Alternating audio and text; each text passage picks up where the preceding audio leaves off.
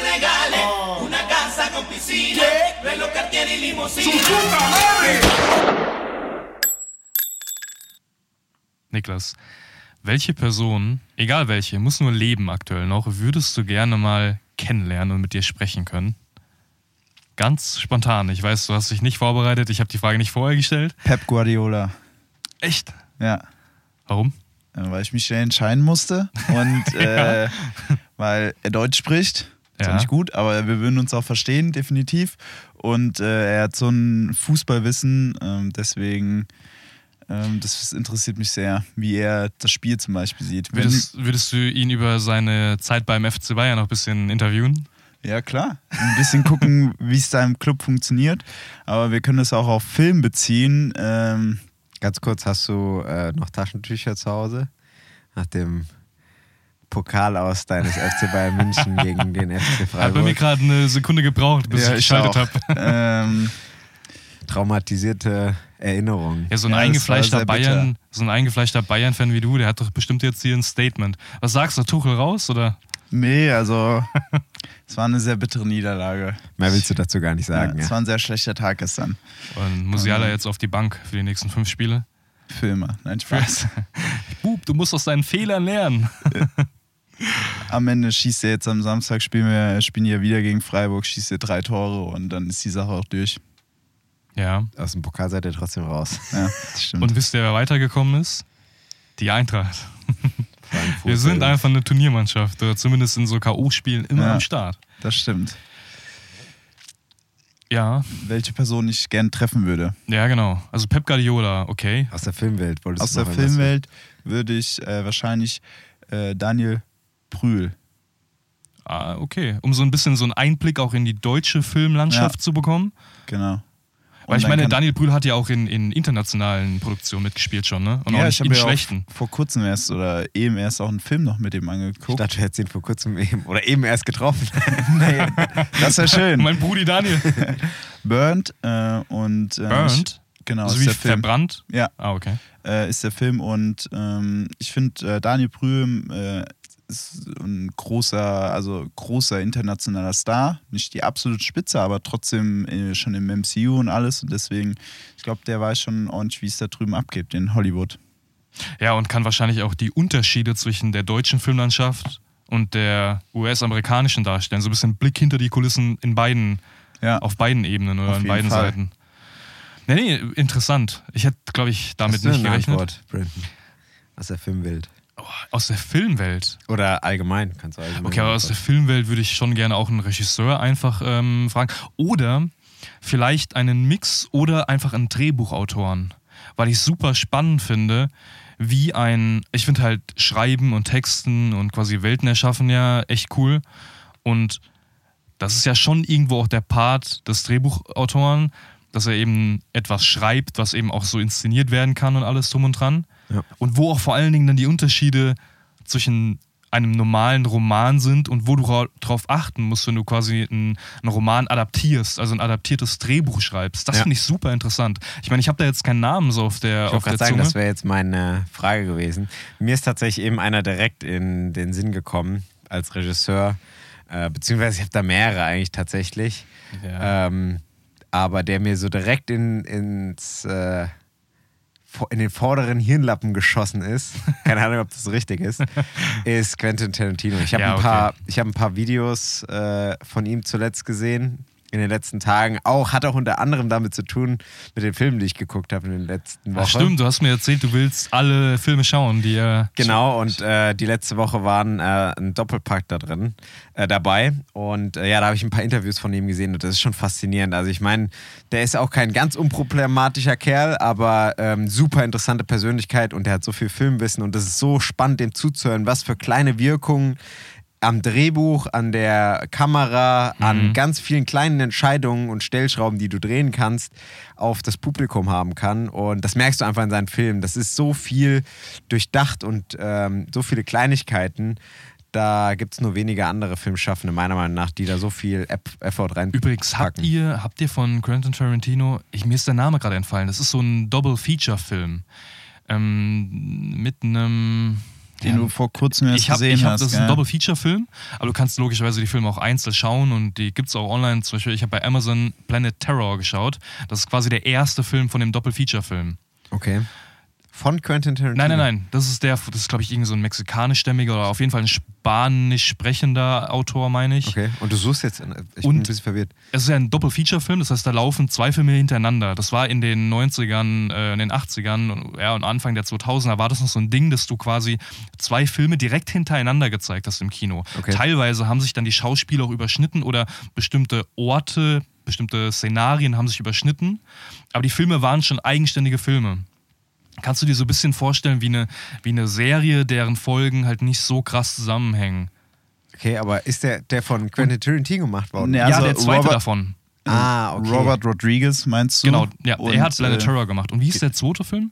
Boah, da fragst du mich, das habe ich jetzt nicht. Ähm, Geh du mal auf die Recherche und ich rede nochmal weiter mit Max. Ja, das ist aber auch ein Film, wo er auch Regie geführt hat. Ich, also der Ah, okay. müsste, wenn ich mich gerade nicht irre, oder der aus irgendeinem Grund nicht in seine zehn Filme Ja, zählt. wahrscheinlich, wahrscheinlich nicht. Also, Ich, weiß, ich bin mir auch nicht so sicher. ich glaube nicht, dass er in seine offizielle Vita reinzählt. Ich, ich kann mir, äh, ich bin noch am Suchen, ich kann mir aber vorstellen, zum Beispiel hat äh, Tarantino auch in Sin City Ja. eine Szene, also auch ein Film von Robert Rodriguez, hat er auch eine Szene Regie geführt. Das ist sozusagen Dass für äh, so vielleicht die Hälfte und nicht alles gemacht hat. Ich meine, also genau, dieses Doppelfeature hieß Grindhouse.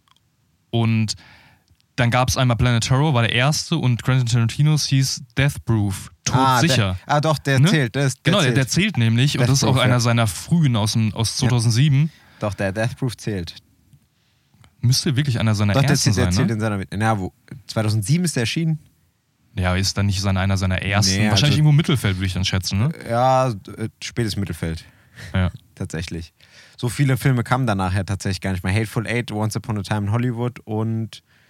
Jetzt muss ich wohl noch überlegen. Äh, genau, Django Ja, Unchained. hast recht. Inglourious Bastards, Django Unchained, Und The Hateful Eight. Once Upon a Time. Ja, ich ja, habe das es gerade ein bisschen doch, falsch doch eingeschätzt. dürfte ziemlich genau, ziemlich genau die Mittel, Mittelfeld sein. Ja. Ja. Stimmt, seine ersten, seine ersten große Erfolge hat er dann ja In mit Reservoir 90ern. Dogs, das war ja 92. Ja. Und, Und, dann hat er äh, davor Pulp noch dieses My Best Friend's Birthday, das ja irgendwie unvollständig ist, äh, dann 87. Genau. Aber viel, viel schaffen in den 2000ern, ne? Mit Kill Bill, mit Sin City, mit Death Proof, Inglourious Bastards. Ja, definitiv.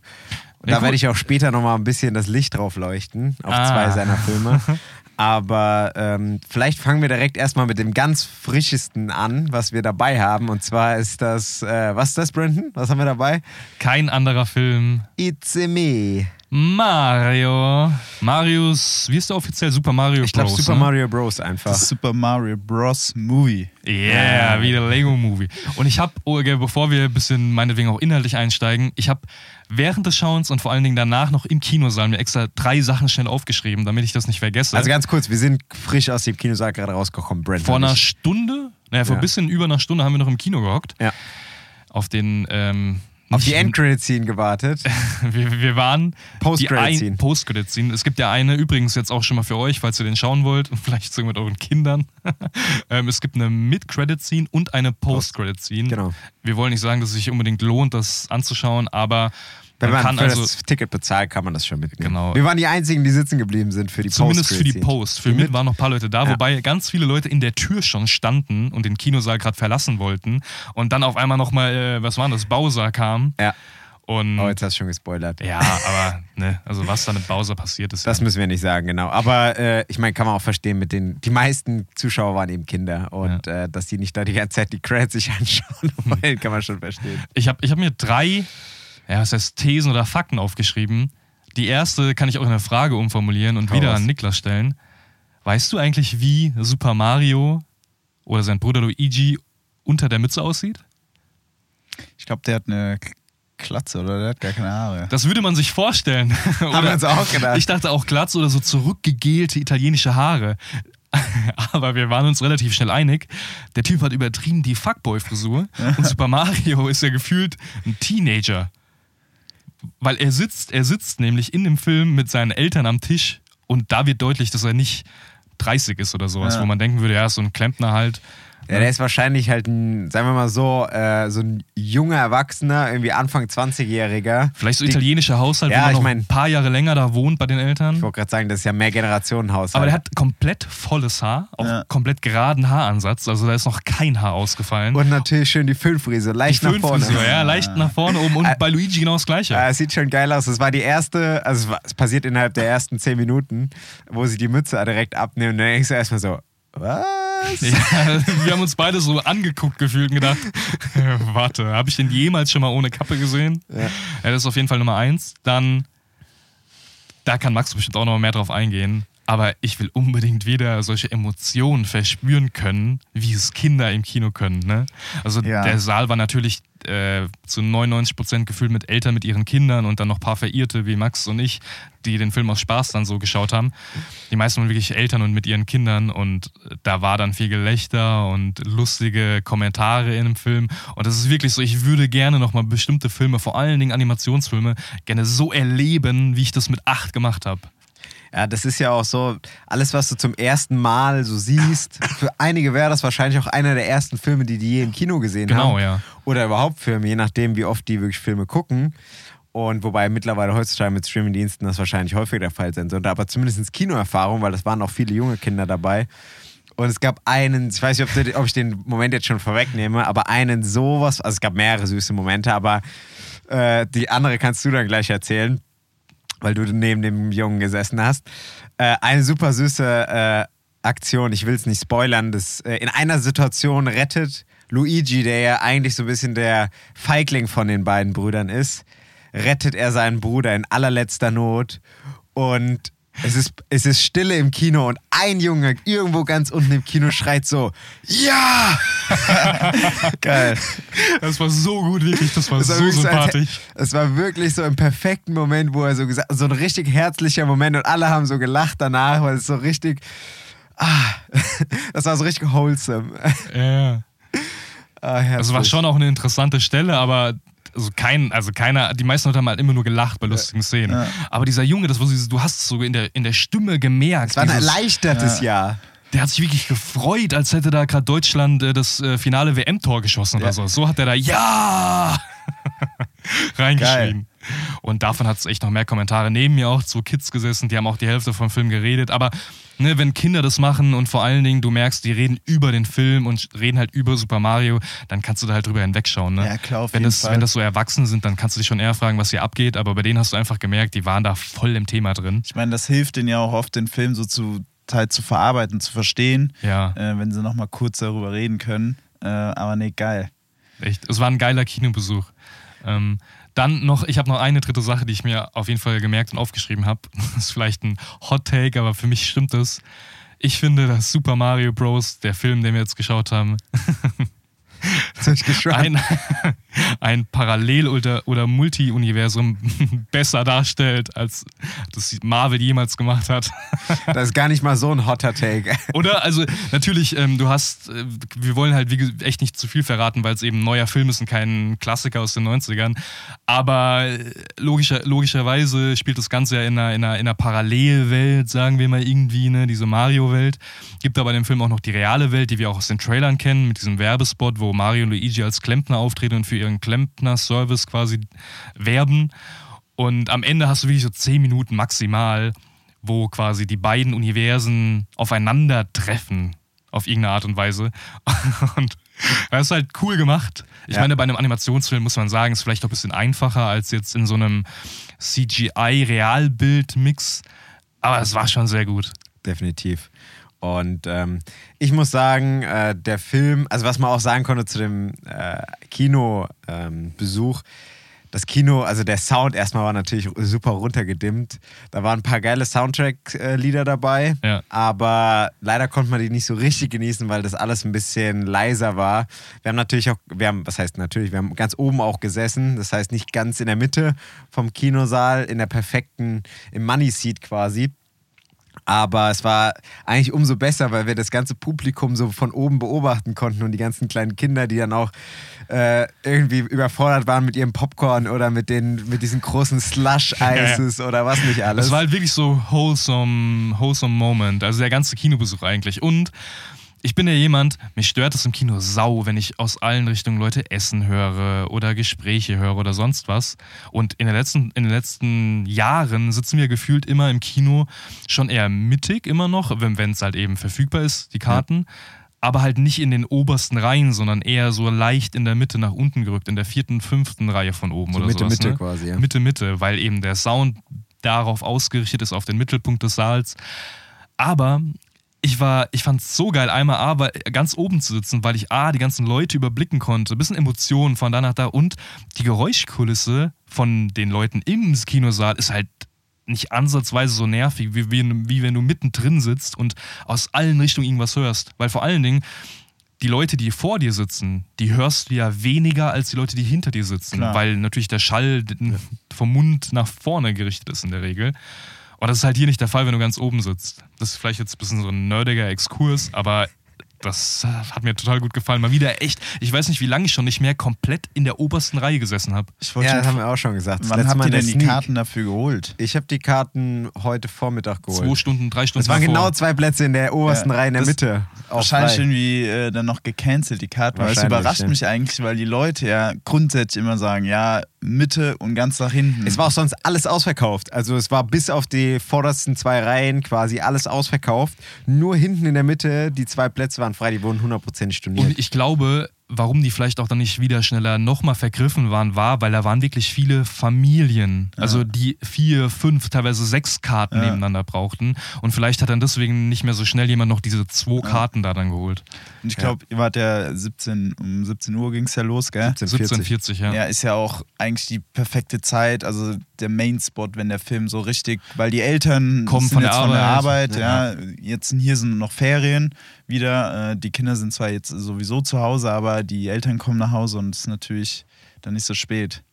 Zum Nice. Film vielleicht nochmal ganz kurz. Ich will gar nicht äh, zu viel darüber eigentlich reden. Ja. Äh, ich finde, wenn du kleine Kinder hast, solltest du auf jeden Fall in den Film gehen. Wenn du Super Mario früher gespielt hast, finde ich, kannst du da auf jeden Fall äh, auch sehr gerne reingehen. Der sieht grandios aus, also der Ja. Animationsstil.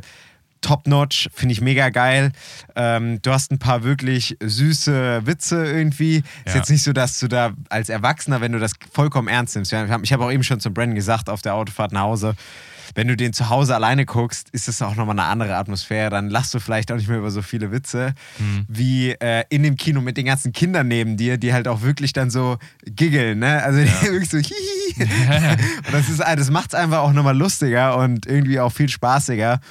Und ähm, ohne die Atmosphäre des Kinobesuches mit den Kindern wäre das wahrscheinlich auch nicht so lustig und unterhaltsam Du gewesen. wirst ja durch die Emotionen von anderen Lebewesen Getragen. mitgerissen, ne? Ja. Ja. Und das passiert Das macht ja das Kinoerlebnis aus. Genau, du lachst über die Leute, die lachen und dann lachst du dadurch auch irgendwie über den Film an sich, über Ja. die, was, über den Joke oder was auch immer. Und ich würde sagen, die Kinder haben jetzt nicht pausenlos gelacht, aber die haben auf jeden Fall immer mal wieder schon häufiger gelacht. Ja. Und ähm, ich fand, die Kindern, die hatten, ist auch, glaube ich, keine Kinder bis auf eins. Das wollte dann irgendwann gehen. Da gab es ein bisschen Stress mit der Mutti.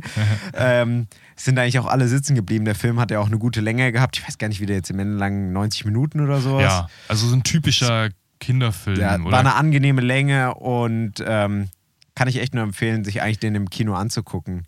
Ähm, ich glaube nur ehrlich ehrlicherweise, ich hätte den gerne in der Originalton gehört, weil ich glaube, die Synchronstimmen wären ein bisschen mehr besser gewesen, weil die englische Peach hat mich, äh, die deutsche Peach hat mich ein bisschen genervt. Das war ein bisschen zu das war ein bisschen zu jugendlich auch. Ja, ja. Also kindisch ja auch, aber so ein bisschen nicht, nicht es Prinzessin. hat, es hat irgendwie nicht so gepasst so richtig, aber Vor allem Jack Black als Bowser. ja, das wäre Ja. schon, das Äh, wäre schon Wie viele nice. Sterne würdet ihr dem Film geben? Das ist eine gute Frage, weil ich habe den Film noch nicht bewertet. Ich auch noch nicht. und ich bin da, ich bin mir total unsicher irgendwie. Weil es ist so, den Film oder die, die äh, Kino, äh, das Kinoerlebnis so ein bisschen bewerten. ja, aber ich habe jetzt auch keine negativen Punkte, was den Film betrifft. aber jetzt auch nichts. Also, ja, ich wollte gerade sagen, ich würde wahrscheinlich so bei drei Sternen landen, irgendwo drei, dreieinhalb Ja. irgendwo. ja. In dem Dreh, drei, dreieinhalb. Aber das sind dann wirklich gut gemeinte drei, dreieinhalb Sterne, ne? Ja. Weil, also Wenn ich das jetzt mit anderen Filmen vergleiche, ne, ist schwierig, ne, weil ich habe schon, ich habe schon lustigere, tiefgründigere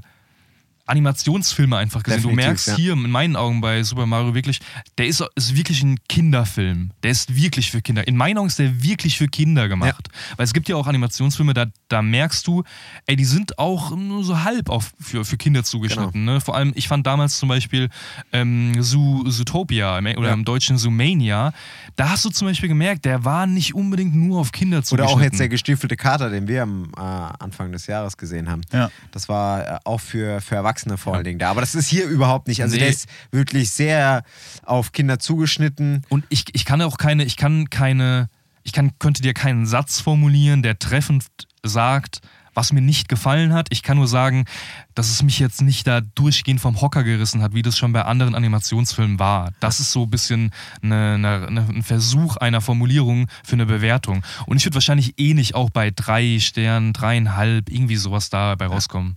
Ich denke auch, da, da, da kann man es auf jeden Fall Und mal ganz kurz, ich glaube, wir sagen es jede Folge, aber wir reden hier von einer Skala bis fünf Sterne. Genau. und nicht bis äh, 10. Das heißt, drei, dreieinhalb Sterne sind ja dann schon sechs beziehungsweise sieben Punkte von zehn, was ja schon echt über dem Durchschnitt ist. Ja. Cool. Nee. Das, das war äh, unser geradiger äh, Kinobesuch, der echt wieder Spaß gemacht hat und auch echt günstig war, muss ich sagen. Ich habe zum Brand eben schon gesagt, 6,50 Euro. Ich wollte extra Schnapper. nicht in 3D gehen. Fand ich, ich habe schon lange nicht mehr so viel, so wenig für eine Karte bezahlt, die kein Sneak war.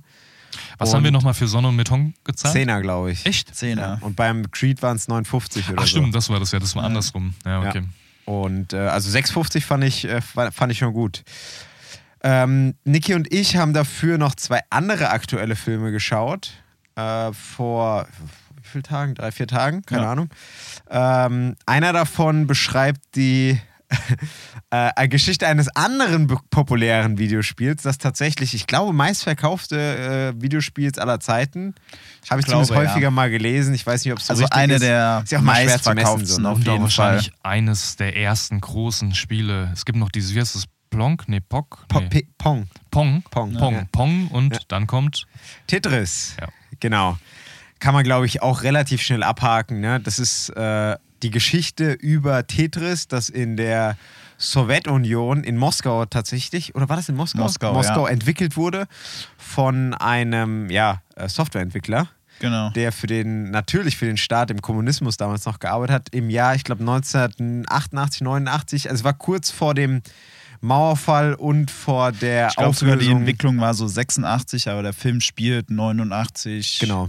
Ja, also kurz Und- vor Ende. Es geht um einen äh, sehr internationalen, also es geht um einen Holländer, der in den USA, also in New York, aufgewachsen ist, dann aber in äh, Japan quasi seine Frau, beziehungsweise seine Frau hat er in Hawaii kennengelernt und dann mit ihr nach Japan gezogen ist und da seine Kinder bekommen hat. Also ist die Frau keine Japanerin? Doch, Doch. die ist, glaube ich, Ah, Die Japanerin. ist Japanerin. Deswegen Und- sind die zurück. Genau, sind dann in Tokio und äh, Da hat er eine Firma. Hat er eine Firma, die Videospiele programmieren. Und für diese Videospielfirma versucht er erfolglos ein selbstprogrammiertes Videospiel auf einer Messe in den USA zu vertreiben äh, und sieht an einem Stand nebendran dann Tetris und so fängt das an, dass er die Rechte dann quasi für Tetris, für, ein, für den japanischen Markt äh, kauft und das natürlich dann auch für den ganzen weltweiten Markt und für andere Konsolen etc. pp. Und so entspinnt sich so ein bisschen ein, ja, wie, wie kann man sagen, so ein bisschen Heißdrama. Ähm, Im Vergleich zur realen Geschichte soll das gar nicht so spektakulär gewesen sein. Das wird für Hollywood ein bisschen aufgebauscht. Also es gibt, äh, also es geht halt um die Vermarktung, dass sie halt das vermarkten können und jeder sieht halt einen riesen Erfolg drin und deswegen ist halt mehrere Millionen Euro wert, äh, Dollar wert, das Produkt. Und äh, es gibt Actionsequenzen, so eine Autoverfolgungsjagd, die ist natürlich nicht real. Und wenn man sich mal den Wikipedia-Artikel äh, durchliest, dann ist es erstens sehr nah an der Geschichte und zweitens lässt es sogar ein, zwei Sachen weg, die es nochmal komplizierter alles gemacht haben. Äh, aber die Geschichte schon relativ nah, wenn man mal diese ganzen extrem Action-Sachen rauslässt. Und die Geschichte ist echt Ähm, verrückt, das muss man schon sagen. Es ja. sind viele Akteure, äh, die man jetzt auch gar nicht äh, spoilern sollte. Ähm, ich fand, das war ein kurzweiliger Film. Der geht auch nur, nur 117 Minuten, von denen irgendwie 110 Minuten Lauflänge sind. Ähm, der auch gut produziert ist. Die CGI Elemente sehen teilweise bei dieser Verfolgungsjagd irgendwie nicht so geil aus, muss ich sagen. Aber in der Hauptrolle mit äh, Taron Egerton. Taron Egerton, der macht das eigentlich schon ganz gut und der ist sehr sympathisch. Und äh, ja, ich habe dem, glaube ich, drei Sterne gegeben, dem Film. Und äh, ist ein solider Film, der auf Apple TV Plus läuft, den man sich tatsächlich mal an so einem Sonntagabend angucken kann, der Spaß macht, der einem nicht wehtut, aber jetzt auch nichts Besonderes hat, muss man ehrlicherweise sagen. Also man verpasst jetzt nichts, wenn man den anguckt, aus meiner Meinung. Ja, aber es ist auf jeden Fall ähm, eine interessante Geschichte. Äh, kann man schon mal wenigstens den Wikipedia-Artikel Ich wollte gerade sagen, also der Wikipedia-Artikel, das ist schon wirklich verrückt, was für Akteure da auftreten. Mhm. Und äh, da, äh, da dann wärst ihr, ihr Unfug treiben. Zweiter Film, Niki. äh, ist Murder Mystery 2. da habe ich erst vor kurzem ein Video auf Social Media gesehen. Da wird äh, Jennifer Aniston spielt mit. Äh, die wird interviewt, dreht sich so zur Seite und sieht Adam Sandler. Jennifer Aniston einen schönen Kleid, es war irgendeine Premiere oder äh, wirklich, der ist ja erst vor kurzem raus, am äh, Freitag, vergangenen Freitag. Und dann ist der Adam Sandler, ähm, ich weiß nicht, ob es Knicks Sachen, also New York Knicks vom Basketballteam, aber in äh, Jogging sein. Jog Jogginghose, also Jogginghose. Pullover, äh, also wirklich. Und die guckt sich so an, was machst du da? Du sollst das doch nicht tragen.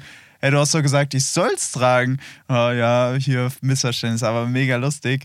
Äh, Adam Sandler sp- spielt halt in Murder Mystery 2 und ähm, was war deine Theorie, als wir den Film geguckt haben? Jetzt muss ich gerade, Mit den, äh, dass Adam Sandler nur in Filmen mitspielt, die an geilen Orten spielen. Ach so, genau, ja. Ich glaube, äh, Adam Sandler, ich glaube, ich habe das schon mal irgendwo gehört und ich weiß nicht, ob Adam Sandler das mal in einem Interview selbst gesagt hat, so scherzhafterweise. Also, Adam Sandler-Filme sind ja, sagen wir mal so, diese Comedy-Sachen alle von Adam Sandler. Der hat ja auch tatsächlich sehr geile Filme gemacht, Ja. haben wir auch schon drüber gesprochen, Uncut Gems und Hustle etc. pp. Ähm, aber seine Comedy-Sachen, die sind ja, sagen wir mal so, alle immer sehr kindisch und einfach gestaltet und vielleicht ein bisschen trashig auch, ja, muss man einfach sagen. Aber sie spielen immer an sehr geilen Orten. Und meine Theorie war, was auch, äh, sagen wir mal, Murder Mystery 2 bestätigt, die fliegen einfach in irgendwelchen richtig geilen Ressorts in Paris, in so richtig Traumstränden, fliegen die rum. Und er macht, der dreht diese Filme nur, um, um dahin zu reisen. und dann nebenbei hat er halt seine Filmcrew dabei, die halt ein bisschen was mitfilmt. Aber eigentlich macht er da nur diesen geilen Orten Urlaub und hat halt seine Filmcrew dabei und denkt sich einfach halt irgendeinen Film aus und irgendeinen, äh, irgendeinen Plot dazu, um einfach an geile Orte zu reisen. Nicht, dass er es nötig hätte, weil er einfach, äh, keine Ahnung, von Netflix asozial viel Geld in den Rachen geschoben bekommt für diese Filme.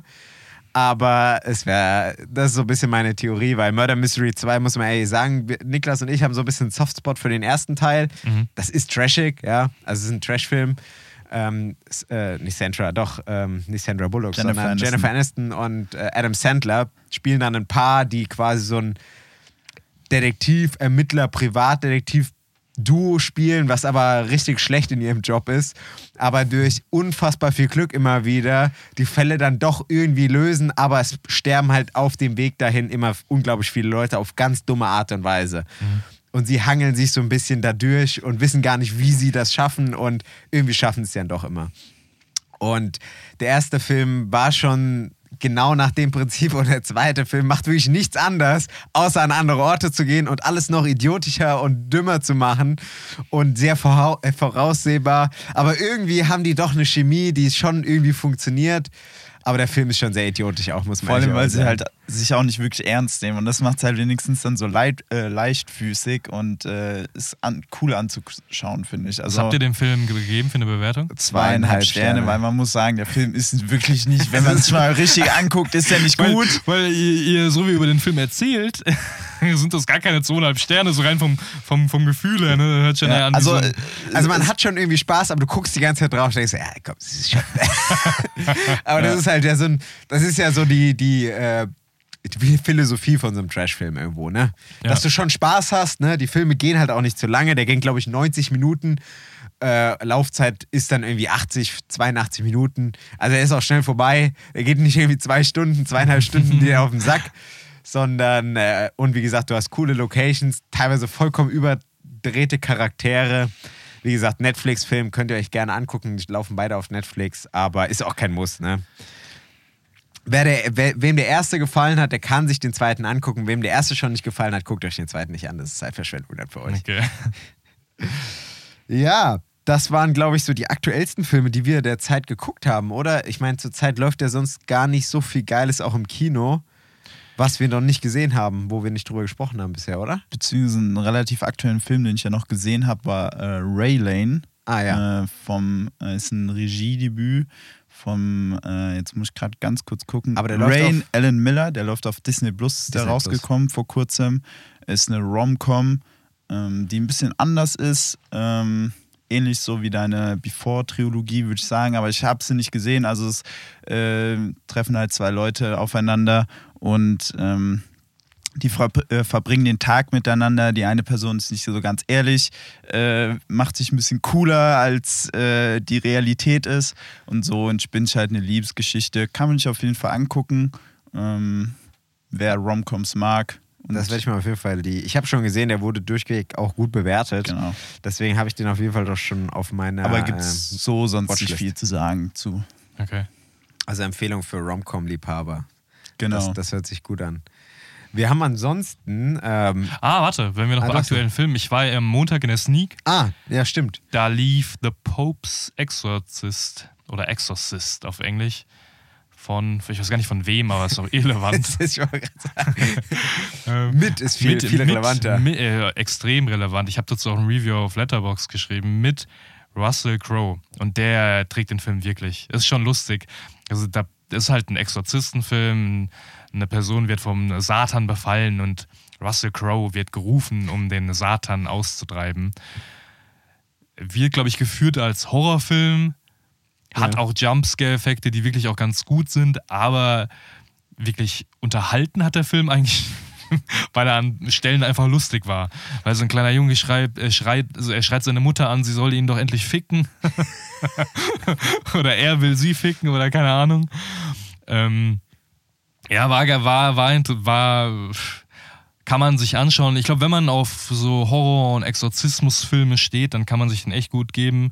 Aber ansonsten ist es jetzt auch kein Muss. Also für meine Also, den brauchst du auf jeden Fall nicht im Kino dir nee, nee, angucken. kein Kinobesuch wert. Das ist so einer, Für- wenn er auf dem Streamer ist, irgendwann. Meinetwegen dann mal, wenn gerade nichts anderes da ist und man irgendwie auf irgendein, also wenn man aufs Horrorgenre verwiesen wird, dann kann man sich den geben.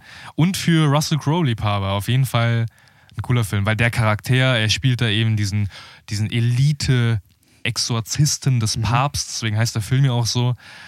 Und fährt dann da. Er hat so, er hat so einen leichten Ang- Hang zum Alkohol. Also er hat immer den Flachmann am Körper. Und fährt dann mit seiner, ja, so einer Vespa oder so ein kleines Moped, aber sieht aus wie eine Vespa. Fährt er dann halt vom Vatikan nach Nordspanien. Äh, Was? ja, ja. Ich meine, du siehst den nicht da den Weg begleitend Aber du fahren. siehst, der kommt da an mit. Er, du siehst, er fährt mit der Vespa los und er kommt mit der Vespa an. also er hat immer, ich sag mal, einen derben, einen derben oder lockeren Spruch auf der Lippe und es passt alles nicht so ganz zu so einem klassischen Gottesdiener oder einem Priester, der er auch ist. Aber das, das macht den Film wirklich rund. Ohne, ohne Russell Crowe in der Hauptrolle, uh, da wird es, glaube ich, düster werden. Also wirklich, weil ansonsten ist jetzt nichts besonders schlecht, aber Die Handlung. auch nicht gut. Die Handlung ist nichts Neues. Ich meine, okay, es ist ein Exor Exorzistenfilm. Ja. Da hast du immer, die, die, der Hauptplot ist so ähnlich oder der gleiche. Ja. Und das ist auch hier der Fall. Und ähm, der Film kann an ein paar Stellen wenigstens damit überzeugen, dass er die Handlung auf irgendeine Art und Weise dann anders darstellt, auch wenn es die gleiche ist wie in allen 100 Exorzismusfilmen davor. Ja, nice. Äh, dann keine Empfehlung für, Fürs Kino nicht. fürs, nee, nee. Fürs, fürs Kino für The Pope Exorcist, ne? The Oder Ex- Popes, ja, also quasi Exorzist. der Exorzist des Papstes. Okay. Ja, das äh, ist natürlich äh, immer mal wieder auch der Fall, wenn du in der Sneak bist. Aber ich meine, du bist ja unser Sneak-Vertreter. Wir haben leider montags meistens Training, deswegen können wir nicht in die Sneak gehen. Das Mhm. ärgert mich auch ehrlich, weil das vermisse ich echt, die Sneak. Und äh, ich hoffe, dass das auch äh, bald mal wieder geht. Wenn wir mal sehen, ob das äh, klappt. Äh, gut. Wir haben es heute sonst, wenn ich jetzt noch äh, auf die Agenda gucke für unseren Podcast, Ja. gar nicht so ein großes Thema Ich hab- dabei. Ja. ja, Ich ja? habe ich hab, äh, ein bisschen rumgeschaut und mich informiert, weil wir auch gerade waren, Filme im Kino zu schauen. ja. Es wurden zwei, drei Release-Dates veröffentlicht. ja, dann hau mal raus. Wir haben ja schon über Ballerina gesprochen, ne? also das, den Spin-off-Film vom John Wick-Universum. Ja. Der hat mittlerweile auch einen Starttermin bekommen. Mhm. Erst in 24, im Juni. Juni 24. Ja. Und auch interessant, ich hatte gar nicht mitbekommen, dass der überhaupt äh, in Produktion ist oder bald in Produktion geht. Ich glaube, der geht bald in Produktion. Ja. Heat 2. Haben wir ja schon letzte Woche angesprochen, meine ich. Ja. Ne, bei unseren Actionfilmen, Ja. äh, ist unseren Lieblings-Actionfilmen. Und ich wusste, der Film ist ja echt schon in die Jahre gekommen, der erste Teil. Ne? Das ist mittlerweile wann, aus, aus den 90ern. 1990? Ja. Anfang der 90er auf jeden Fall. Und er bekommt eben einen zweiten Teil, nicht Auch- mehr mit den damaligen Darstellern. Aber wird der von Michael Mann wieder äh, Ich meine, er, zumindest basiert er auf dem zweiten Roman. Ah, okay. Ich weiß nicht, ob Mann den auch. Äh, verfasst hat. Das kann ich dir also, nee, den. Roman hat er verfasst. Okay. Ich weiß nur nicht, wer da jetzt Regie führt, ist mir gerade entfallen. Okay. Aber ich wollte auf die Besetzung zu sprechen kommen. Da haben wir nämlich Adam Driver, Oh. wurde gepickt für die Rolle von De Niro. Ja. Und Von vielleicht. Ja, genau. Also, äh, genau, du sagst wahrscheinlich jetzt noch von Al Pacino den. Nee, ich, ich, ich bin mir nicht sicher, ob das Ist- schon bekannt ist. Es geht, äh, glaube ich, die Vorgeschichte und da ist ja dann ähm, der eine nicht dabei. Ah, okay. Aber welche Schauspieler in welcher Rolle auch immer noch gerade im Hoch im Kurs stehen, sind Austin Butler und Anna de Armas. Oh. Also die drei in einem Film wäre schon eigentlich ganz äh, Drei sehr schöne Menschen, muss man was sagen. vielversprechend auf jeden Fall auch. Also Ja, von der gute Besetzung. Schauspieler, definitiv. Interessant. Und wenn Michael Mann das, ja, die Grundlage zum Drehbuch verfasst hat, Mhm. ähm, dann kann das auf jeden Fall was Gutes werden. Da muss man halt, ich hoffe, dass das halt sehr viel, weil der Film hat ja auch davon gelebt, dass es realistische Action war. Ja. Das ist ja diese, diese Schussszene auf dem äh, in der Stadt LA. Äh, ist ja legendär, weil sie einfach so echt ist. Das war auch einer der ersten Szenen, weil die ja mit echten Waffen geschossen haben. Mhm. Und auch diesen Sound, ne, der ist ja unfassbar realistisch und geil. Und ich hoffe nicht, dass das zu irgendeinem CGI-Scheiß wird. Weil das kann das, echt zerstören. Das werden wir aber leider auch erst wirklich nicht mal, schätze ich, in 24 erfahren, weil so wie ich das verstanden habe, Dauert das noch ein bisschen. sind die Dreharbeiten, haben, die haben nicht mal begonnen. ich meine, wenn der Cast nicht mal ganz steht, ne? Ja, ich glaube, Ende des Jahres plant man damit oder Anfang kommendes Jahr damit zu starten. Das heißt, wir blicken da wahrscheinlich auf 2025 im Ja. besten Falle, weil 24 wird ja nichts mehr. Wenn Ende des Jahres es gedreht wird, schätze ich mal nicht, außer der kommt im Weihnachtsgeschäft raus, dann muss ich damit Dune 3 oder keine Ahnung was oder Avatar, Avatar 3, 3. Äh, messen. Das, Ja, das würden sie sich nicht antun. Ja. Definitiv nicht. Und noch ein auch spannendes Release-Date, auch veröffentlicht, was wahrscheinlich noch länger hin ist, obwohl der Film schon in Produktion ist. ja. Wir haben schon mehrmals drüber gesprochen. The Batman 2 hat ein Release-Date bekommen. Hat ein Release-Date bekommen? Ja, am 2. Oktober 25. Oh, nein. Und das sind ja Ewigkeiten Das noch dauert echt noch ewig. Wir haben eben noch drüber geredet, ähm, dass es echt Filmreihen gibt, wo die Filme, also ich meine, Herr der Ring ist ein ganz prominentes Beispiel, aber die Filmreihe, die du gleich nochmal äh, kurz beleuchten wirst, Ja. äh, die Tribute von Panem, Aha. Da hast du gesagt, das wusste ich auch nicht, dass da der Film, ein Film nach dem anderen auch Jahr aufs Jahr gekommen ist, back to back. Ja, Ja. Vier, die vier Filme, ich glaube zu 12 oder zu 13 äh, kamen Hunger Games raus und Ja. dann jedes Jahr der nächste Film. Ich meine, du musst ja natürlich auch sicher sein, wahrscheinlich werden da auch Sachen ineinander und miteinander gedreht werden, Mhm. aber ich meine, Batman ist jetzt 20, ist jetzt dies, äh, März Letztes 20, Jahr. 2022 ist rausgekommen, ne? Ja. Und du hast jetzt gesagt, Oktober 25. Ja, Boah, ja. schon eine dauert echt. Weile hin, ne? Also es ist gar nicht so ein Riesenabstand zwischen den beiden Filmen für so ein Franchise in der, in der Ordnung. Aber irgendwie kam mir Aber jetzt es so kommt einem halt Gefühl- 25, kommt so eh, weil du bist ja immer noch halb ins, in 2022 gefühlt. Ja, ich meine, guck mal, wir sind jetzt in 23, Anfang 23, dann hast du bis zum Ende noch- 23, das sind noch zweieinhalb 24 Jahre und noch noch. 25. Ja, Ja. das dauert echt. So fast Das ist echt schade, ja. ähm, dass das noch so lange dauert. Eine News, wenn wir dabei sind, da haben Niki und ich schon drüber geredet, die wird dich vielleicht auch interessieren. Vielleicht hast du es auch schon gehört, und zwar die Harry Potter-Filme Ja, sollen als Serie neu verfilmt werden. Ja, mit J.K. Rowling, ne? ja. Auch wieder am Start. Und ein Buch oder ein Jahr soll eine Staffel bekommen. Und äh, ja, was, was, was haltet ihr davon? Also, Ich muss, ich muss ehrlich sagen, ich würde mich drauf freuen. ja. Ja, schon. Also Einfach- ich, die Harry einfach, weil's- Potter-Filme sind einfach immer noch so ein Teil von mir, vor allen Dingen auch die Bücher. Und ja, ich fand auch fantastische Tierwesen, zumindest den ersten Film, noch echt gut. Ich finde es schade, dass das Franchise oder der Ableger jetzt so ein bisschen, ja, so eine Talfahrt gerade eingestampft wurde tatsächlich hat. irgendwie. Genau. Ne? Ja, falls irgendwann mal wieder aufgenommen wird, wer weiß. Aber ich finde das ein bisschen schade. Und es ist eben eines dieser Franchises, die noch nicht, ich will gar nicht sagen ausgeschlachtet, weil das klingt dann immer so schlecht, aber die noch nicht viele Erweiterungen unterschiedlich, also zumindest auf der Kinoleinwand bekommen haben. Ja. Ich meine, es gibt in dem Franchise total viel Hintergrundgeschichten auf Pottermore, also die Seite, wo auch J.K. Rowling immer wieder eigene Inhalt, Inhalte hochlädt. Du hast ein Theater über Harry Potter und du hattest eben fantastische Tierwesen als Ablegerreihe, die halt dann, wenn man so will, jetzt ein bisschen gescheitert ist, aus unterschiedlichsten Gründen. Aber du hast jetzt zum Beispiel keine nennenswerte Serie oder du hast keinen Spin-off, Spin-off-Ableger von nochmal, der auf eine Person aus dem Universum, das wir kennen, von Harry Potter eingeht. Das ist ja tatsächlich ähm, auch so ein Problem, der Niki äh, wird mir da bestimmt auch zustimmen. Ähm, dass, äh, ich meine, das altbekannte Problem, das, dafür wird ja J.K. Rowling auch so ein bisschen kritisiert, dass eigentlich Harry Potter ja ein bisschen einfach Star Wars ist halt in der Zauberwelt, ja, von dem Plot her, von den Charakteren. Ist halt aber die typische halt, Heldenreise. Genau, aber ähm, da gibt es auch sehr interessante Videos, könnt ihr euch gerne mal auf YouTube angucken. Ähm, Harry Potter und Star Wars, der Vergleich, weil es da sehr viele Parallelen gibt.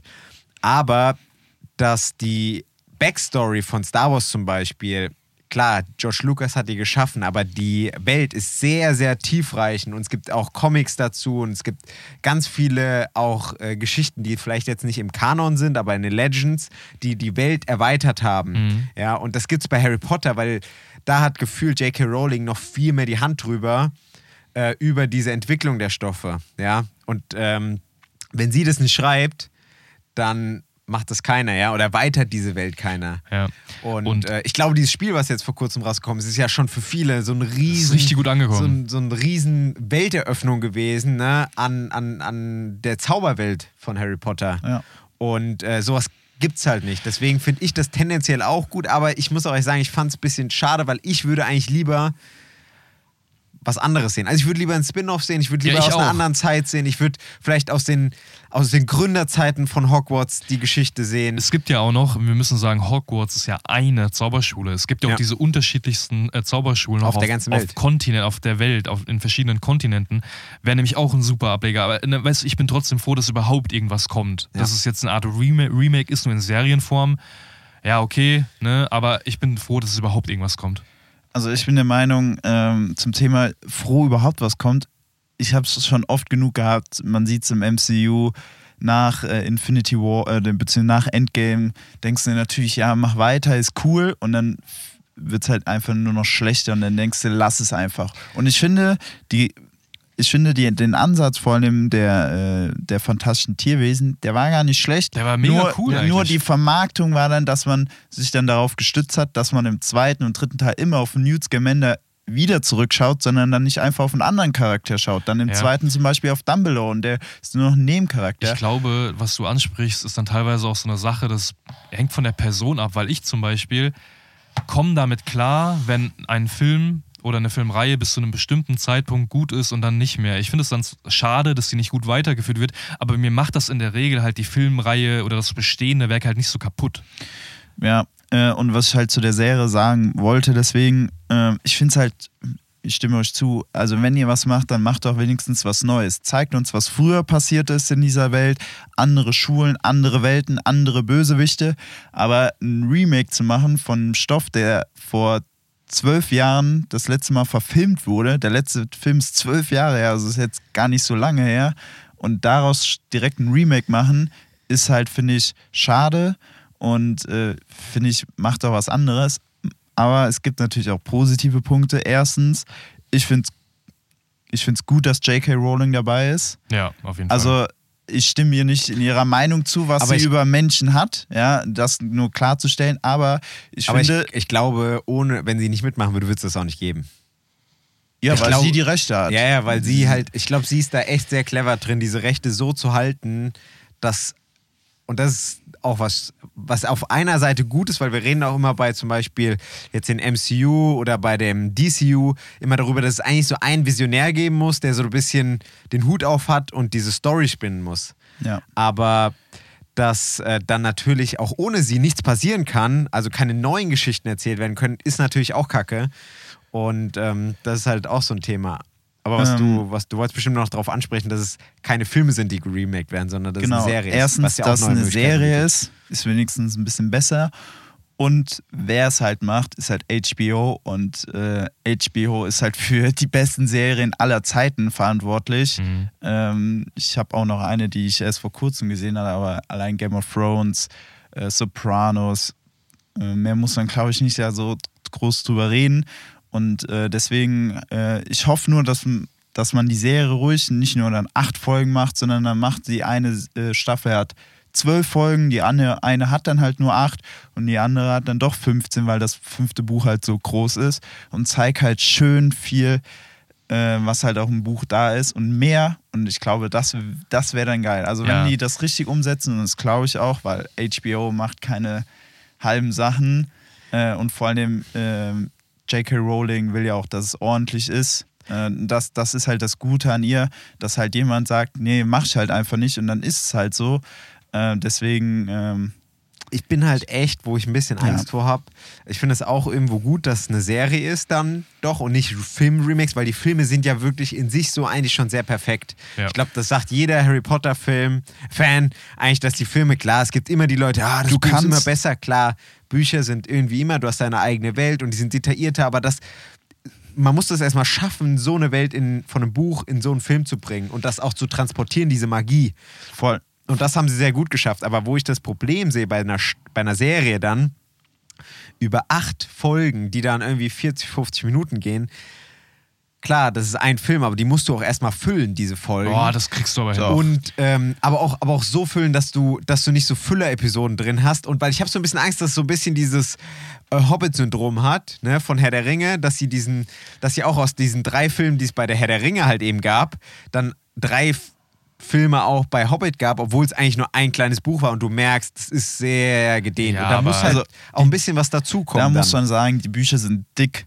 Ja, also das ist nicht Ja. so wie bei Hobbit, da kann man was. Und ich muss dir ehrlich sagen, ich würde mich auf, äh, auf Füller freu, äh, auf Füller freuen, würde ich mich so sehr freuen wie nie in ein, irgendeinem anderen Franchise, weil Ja. allein irgendwo was zu sehen, wie irgendwas Magisches funktioniert, da, das könnte ich mir 50 Mal dann angucken. Ich glaube, ich glaube, Brenda wird es mir auch zustimmen. Ja. Einfach ist ja dieses Avatar-Phänomen Ja. dann im Endeffekt, einfach sich das anzugucken. einfach, ja. Wenn, Ey, ist geil. Ah, wenn da ansatzweise die Leute mitarbeiten, die auf irgendeine Art und Weise verantwortlich für die Filme waren, kann es nur gut werden. Und B, die Buchvorlagen geben das auf jeden Fall her. Also wenn man das dann in der Umsetzung einfach nicht gut macht, dann liegt es nicht an den Büchern oder an den Geschichten, die es darum gibt. Dann liegt es wirklich einfach nur daran, dass jemand da was verkackt hat auf gut Deutsch. Ja. Weil, ich meine, man muss sagen, die Harry Potter-Filme sind wahrscheinlich mit die besten Beispiele für erfolgreiche Adaptionen, Filmadaptionen von bestehenden Büchern, würde ich mal so sagen. Definitiv. Das, ich habe noch nie einen Harry Potter-Fan gesehen oder gehört, der gesagt hat, dass er sich das alles anders vorgestellt hätte, nachdem er die Bücher gelesen hat und dann den Film geschaut hat. Ja. Es gibt immer Ich so mein- Hardcores, die dann immer sagen, ne? aber, ich mein, mit aber so der, viel- der Großteil der Masse und wenn man sich nicht selbst belügt, ne, glaube ich schon, dass das, Ja. dass das so ist. Wenn man sich mal Behind-the-Scenes-Sachen anguckt, mit wie viel Liebe alles da gemacht wird, ist schon wirklich. Ähm, und ich sehr, sehr glaube, ähm, die äh, können auch aus den quasi so ein bisschen Desaster der letzten Filme dann auch ein bisschen Lehren ziehen und das nutzen für die, für die Serie eben, wie sie das wieder vielleicht besser machen können und interessante Charaktere, weniger vielleicht die CGI, weil die letzten Harry Potter-Filme sahen ja sehr geil auch aus. Mhm. Also nicht die äh, fantastische Tierwesen, da war sehr viel CGI auch teilweise dabei, aber die Harry Potter mit den, mit den Zaubersprüchen etc. Wo ich noch ähm, hoffe, dass das gut gemacht wird, ist das Casting. Ich hoffe halt echt, da habe ich auch schon auf die, so Sachen gelesen, ich hoffe nicht, dass es einen schwarzen Harry Potter gibt oder eine, einen schwulen Ron dann, ne? so, Nee. ne? so, so nee. Geschichten. Und dass die Schauspieler vor allen Dingen das auch über so eine Zeit tragen können, weil die drei, das ist ja auch ein krasser Gamble gewesen, diese drei Schauspieler, die haben das ja perfektioniert und auch alle drumherum, Familie, Familie Weasley, ja, Ja. und äh, Dumbledores, Wisst ihr, etc. was ich richtig spannend fände, was wahrscheinlich nicht passieren wird, weil man ja schon irgendwo so eine sichere Bank fahren will, wenn es zwar meinetwegen nur ein Remake der Storyline ist, aber aus Sicht von anderen Personen. Das wäre mega interessant. Wisst ihr, was ich meine? Also es sind nicht immer nur diese Harry Potter oder diese drei Leute Ja, die, begleiten. die können schon existieren in, in dem Universum und die müssen ja auch da sein wegen der Geschichte, aber du siehst das Ganze aus der Sicht von drei anderen, äh, von einem aus Slytherin, einer aus Hufflepuff und einer von Gryffindor, die irgendwie trotzdem Freunde sind und kleine Sticheleien haben, weil die in unterschiedlichen Häusern sind. Und die erleben dann natürlich diese ganzen Dinge, die passieren.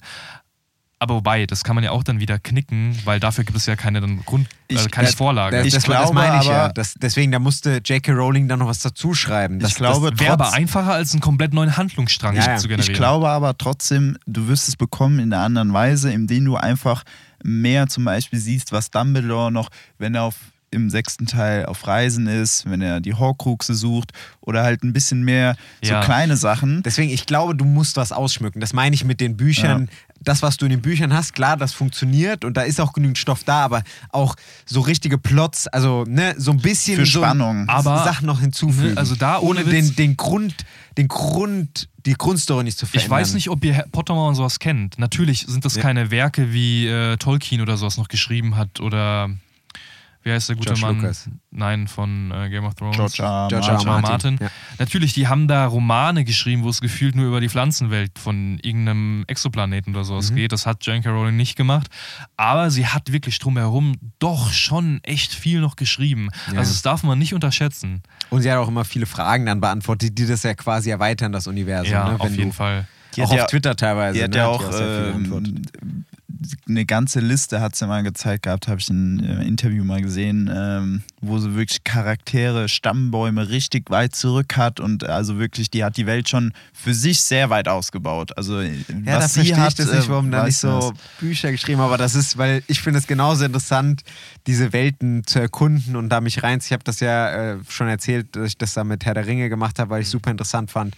Und ähm, gut, äh, da ist jetzt auch noch nichts, das ist ja auch noch nicht so richtig, das ist so ein bisschen, das sind ja noch ich Gerüchte. glaube nämlich, also wie gesagt, äh, Bloomberg, Wir haben uns jetzt schon so reingeschossen, als wäre es schon offiziell Bloomberg bestätigt hat alles. das Bericht, also es wurde im November hat der äh, H oder äh, Warner Bros. Chef, äh, Warner Bros. Discovery Chef hat ja gesagt, die wollen auch mehr wieder mit Harry Potter machen und äh, jetzt hat halt Bloomberg berichtet, dass halt äh, HBO eine Serie da machen will und ich glaube auch, dass sie das ein bisschen mal der Presse gesteckt haben, um einfach mal ein bisschen generelles Feedback zu bekommen, äh, ob das gut ankommt. Ja, weil es ist ja ein Remake Ja. äh, von der aktuellen Reihe, ist natürlich schon was, äh, das kann auch nach hinten losgehen.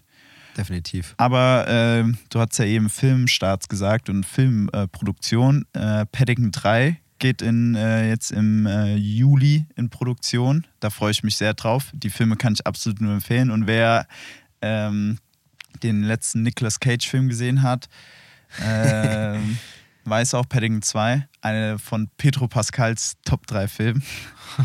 äh, und natürlich, ähm, damit der Brandon auch drankommt, The Ballad of, äh, also das ist der neueste Film der Hunger Games Reihe, hat jetzt auch den exakten Starttermin bekommen, der 17. November, äh, Geil. wurde nämlich auch veröffentlicht. Und ähm, da kannst du jetzt nochmal erzählen, gell? Ich habe mir alle vier Filme angeschaut in den letzten Tagen. Ich meine sogar in zwei Tagen, wenn ich das äh, zusammenfasse. Die ersten Zwei- beiden und dann die zweiten. Also ich meine, die zweite zwei ist ja auch ein. Ja, Ein also Doppelpack Teil 1 und. Teil 2 von Mockingjay. Ich habe das, ich hätte mir die ohnehin nochmal vor dem Release angeschaut. Das stand ja schon fest, dass wir Ende des Jahres das Spin-off, den Spin-off-Film bekommen, der ein bisschen an den Anfang der Hungerspiele geht. Ich Von hätte es, President Snow. genau, im, im, in der Hauptrolle die jungen Jahre. Ich hätte mir die Filme sowieso nochmal angeschaut davor. Ja. Aber ich bin nicht dran vorbeigekommen, das jetzt schon zu machen, weil wir letztens ja auch nochmal irgendwie im Podcast hier drüber geredet haben Ja. und ich die Filme auch super in Erinnerung hatte. Und man muss wirklich sagen, vor allen Dingen Catching Fire, also der zweite Teil, ist unfassbar gut. Ich hatte den nicht so gut in Erinnerung. Der erste in meinen, also meine persönliche Reihenfolge ist Catching Fire, also der zweite Film, dann The Hunger Games, der erste Teil, dann Mockingjay 1 und dann Ja. Mockingjay 3. Das ist so meine persönliche, es deckt sich, glaube ich, sogar mit den allgemeinen Bewertungen und den Rankings, die man so, ich glaube, im Internet finden kann. Ich habe es mir nicht genau angeschaut, aber in die Ja, Richtung. also zwischen 1 und 2 schwanken die meisten Genau, so. und Mockingjay ist bekannt, dass die Filme nicht mehr, so ein bisschen abge. die flachen ein bisschen ab. Es fehlt einfach auch logischerweise ein bisschen daran, dass du in Mockingjay 1 und 2 ja keine Hungerspiele mehr hast. Ja. Also dieser, dieser Hauptbestandteil wegfällt. Und ich tue mich da auch ein bisschen schwer zu beurteilen, ob einfach dann Mockingjay 1 und 2 Inhalt, also filmtechnisch nicht gut umgesetzt sind, weil das sieht nicht schlecht aus. Da sind die Filme ja nicht abgefallen. Ne? Wenn überhaupt, wird sowas in der Regel oder sollte in der Regel besser werden, wie so eine Welt dargestellt Mhm. wird, mit dem technischen Verlauf der Zeit, auch wenn die Filme jetzt nach und nach gedreht wurden, relativ kurz und bündig. Ich habe die Bücher halt auch nicht gelesen, deswegen weiß ich nicht, in welchem Rahmen man dann noch etwas machen können. Aber vor allen Dingen, und die, die sind nicht schlecht, ne? Also Mockingjay 1 und 2 sind immer noch gute Filme in meinen Augen. Vor allem, weil du ja noch alles im Kopf hast, was in Teil 1 und 2 passiert ist. Aber ey, Catching Fire und The Hunger Games, also Teil 1 und 2 sind schon echt so gut. Also ich kann euch auch noch mal empfehlen, die vorher zu schauen. Die schauen sich auch gut an. Das sind jetzt keine kurzen Filme, ne? keine 90 Minuten. Aber schon echt, echt geile Filme. Und ich habe da wieder ein bisschen meine Liebe zum Franchise wieder aufleben lassen. Und freust dich jetzt umso mehr auf, die, auf den Nachfolger, beziehungsweise die nicht der Nachfolger, sondern Prequel. Prequel, das ja. Prequel von äh, Dr. Snow. Ja. Kann ich verstehen. Also ich habe es ja auch, glaube ich, als wir da schon mal drüber gesprochen haben, gesagt, ich finde die Reihe auch sehr geil und vor allen Dingen auch hintereinander geguckt, sehr geil. Und habe da riesen viel Spaß. Wo hast du kurz gefragt, wo hast du die noch geguckt? Bei Amazon wahrscheinlich? Ja, könnt ihr alle, Alle vier bei Amazon im Prime, Prime. bei Amazon schauen. Übrigens, Nice. Weil du gesagt hast, kann man hintereinander schauen, ist ja auch was Interessantes, was nicht jede Filmreihe macht. Die Filme knüpfen ja inhaltlich auch nahtlos aneinander über. Zeitlich auch, Ja. ne? Ja. Ja. Das ist auf jeden Fall ein fließender Übergang. Es könnte auch ein ganz langer Film sein, Im quasi. Grunde schon. Ich glaube, es gibt zwischen drei und vier oder zwei und drei hast du nochmal einen zeitlichen Sprung, aber nur von ein paar Tagen, drei, vier Tagen oder sowas. Und eine Filmreihe, beziehungsweise zwei Filme, die genau dasselbe haben, die quasi nahtlos aneinander anschließen, wie die Tribute von Panem-Reihe, ist äh, Kill Bill 1 und 2, die Brandon eben schon so ein bisschen angeteased hat, von Quentin Tarantino. Beide produziert 2003 bzw. 2004 erschienen. Und die sollten tatsächlich ein Film sein, der vier Stunden lang geht, dann aber nicht durchgewunken wurde von dem Produzenten Harvey Weinstein zu der Zeit, der ja mittlerweile im Knast versauert. äh, vollkommen zu Recht. Und äh, ja, die ist eine, äh, ist eine, das sind zwei Filme dann geworden, Kill Bill Volume 1 und Kill Bill Volume 2, die aus jeweils drei Parts bestehen und äh, sich quasi darum handeln, dass eine Frau, gespielt von Uma Thurman, auf einen Rachefeldzug geht und ihre ehemaligen Arbeitgeber rächen will, weil sie in der Anfangssequenz des ersten Films von ihrem Chef erschossen wird, in den Kopf geschossen wird. Ist das quasi die weibliche John Wick Ausgabe? in einer, in einer gewissen Weise ist das tatsächlich ein, äh, ein Prequel zu John Wick, weil 2003, 2004 entschieden. Da sind tatsächlich sehr viele Anleihen zu John Wick zu sehen, auch artistisch. Wobei man sagen muss, wobei wir haben ja schon über John Wick 4 gesprochen, teilweise ist das sehr unrealistisch dann im vierten Teil geworden. Ist das in äh, Kill Bill, vor allen Dingen im ersten Teil, gibt es eine Sequenz, äh, wo sie gegen, ich glaube, 90 äh, Asiaten kämpft alleine und alle mit ihrem Hanzo-Samurai-Schwert abmurkst. Und diese Szene musste in Schwarz-Weiß gemacht werden, weil er sonst nicht, äh, weil er sonst indiziert worden wäre, der Film. Wegen dem Blut oder wie? ja, weil die tatsächlich sehr comichaft das Blut spritzt, sagen wir mal so. Und ich muss sagen, ich habe mich in diese Filme absolut verliebt. Ich bin ohne große Erwartungen reingegangen. Ich wusste, dass die Filme nicht schlecht sind. Aber vor allen Dingen der erste Film, äh, Lucy Liu spielt da auch äh, die Uh. eine der äh, Antagonisten. Das ist überzeugend, den Film. Und ich sehen. äh, vor allen Dingen die Rolle, die sie spielt, absolut geil. Also guck dir den Film wirklich an, du wirst Spaß wo, wo damit kann man haben. den schauen? Wo hast du geschaut? Ähm, den kann man tatsächlich nirgendwo schauen. Das ist nämlich eine der Sachen, die mich richtig genervt hat. Den kann man nirgendwo schauen. Du kannst ihn nirgendwo streamen, du kannst ihn nirgendwo digital kaufen. Ich musste mir eine gebrauchte Blu-ray bei Rebuy kaufen. Weil du kannst ihn nirgendwo mehr auch original kaufen. Das nenne ich Engagement. Ja, und es hat sich absolut gelohnt. Also, ähm, ich kann dir die Blu-ray gerne mitbringen, äh, beziehungsweise, ich weiß nicht, ob du einen Blu-ray-Player hast. Wobei, du Ich kannst ne- mit der ich hab ne PlayStation kannst 3. angucken. ähm, ist auch keine 4, 4K-Disc, deswegen kannst du es so angucken. Und da sind ein paar so trashige Elemente vielleicht drin, die natürlich überzogen sind, aber da sind ein paar so legendäre und so geile Szenen drin. Man hat ja so ein paar Kill Bill-Ausschnitte auch irgendwo im Kopf. Keine Ahnung, wo die herkommen, Mhm. Ja. aber ich habe auch Ausschnitte davon einfach im Kopf. Jetzt, ich kann die nicht genau beschreiben, aber Ja. das ist so dieses, da ist irgendwas. Ja. Und vor allen Dingen merkst du einfach, das sind Quentin Tarantino-Filme. Da sind einfach so, die Charaktere sind so einmalig und einzigartig. Die Gespräche und die Dialoge sind so verrückt und übermäßig äh, blutrünstig auch tatsächlich. Und das, was sich durch jeden Tarantino-Film durchzieht, Füße, Füße und Füße. Immer wieder siehst du Füße. Ich fand den ersten Teil äh, grandios, ein Meisterwerk meiner Meinung nach. Ich habe dem 5 von 5 Sterne gegeben. Äh, einer meiner äh, absoluten Fan- äh, äh, bzw. Favoritenfilme von äh, Tarantino. Den zweiten fand ich ein bisschen schwächer, der hat sich ein bisschen gezogen, meiner Meinung nach. Das Ende fand ich davon aber wieder äh, sehr gut. Der Anfang, naja, aber dem habe ich immer noch vier von fünf Sternen gegeben, also auch sehr gut. Äh, vielleicht auch dreieinhalb, aber ähm, meine Liebe zu, zu dem kompletten Film quasi ähm, hat es dann auf vier hochgejubelt. Also ich freue mich schon auf die restlichen Quintino-Filme. So viele sind es gar nicht mehr. Hateful Eight habe ich noch nicht gesehen und Reservoir Dogs und Death Proof dann. Das sind die Filme, die mir noch fehlen. Dann Schreib ich, doch, schreib doch Tarantino, wenn er jetzt schon keine Filme mehr machen will und nur noch einen letzten, ob er nicht mal einen Serienableger von. Tatsächlich macht er ja eine Serie. Ja, ja, aber hiervon. Ich Äh, rede nicht ja von Kill Bill. Ja, es gibt tatsächlich auch Gerüchte, dass äh, er eine 10-Stunden-Version, weil er noch viel mehr Material hat, ähm, davon quasi veröffentlichen wollte. Aber diese Gerüchte haben sich leider noch nicht bewahrheitet. Dieses, dieser Wunsch nach 6, 7, 8, 9, 10 Stunden Film, der zieht sich ja bei Regisseuren wirklich durch. Ne? James Cameron hat ja auch, will auch ein bisschen 14 Stunden Avatar zeigen, den dritten. Und ich, und ich verstehe nicht, warum die das nicht auf eine Blu-ray oder eine 4K-Disc irgendwie verkaufen, weil es gibt genügend Leute, die das kaufen würden. Da kannst du ja auch richtig viel Asche für verlangen. Ne? Das Ja. ist so ein Liebhaberding dann. Ähm, verlangst dafür, keine Ahnung, 50 Euro und das kaufen genügend Leute. Ja, klar. Ich, also, wenn es eine 14-Stunden-Version Du wärst der Erste, der da anstehen würde. Ja, bei Avatar oder bei Harry Potter oder bei keine Ahnung was, würde ich da safe so viel Geld für ausgeben. Ja. Wenn du mir sagst, 14 Stunden auch für 100 Euro, Ja. Ja, warum nicht?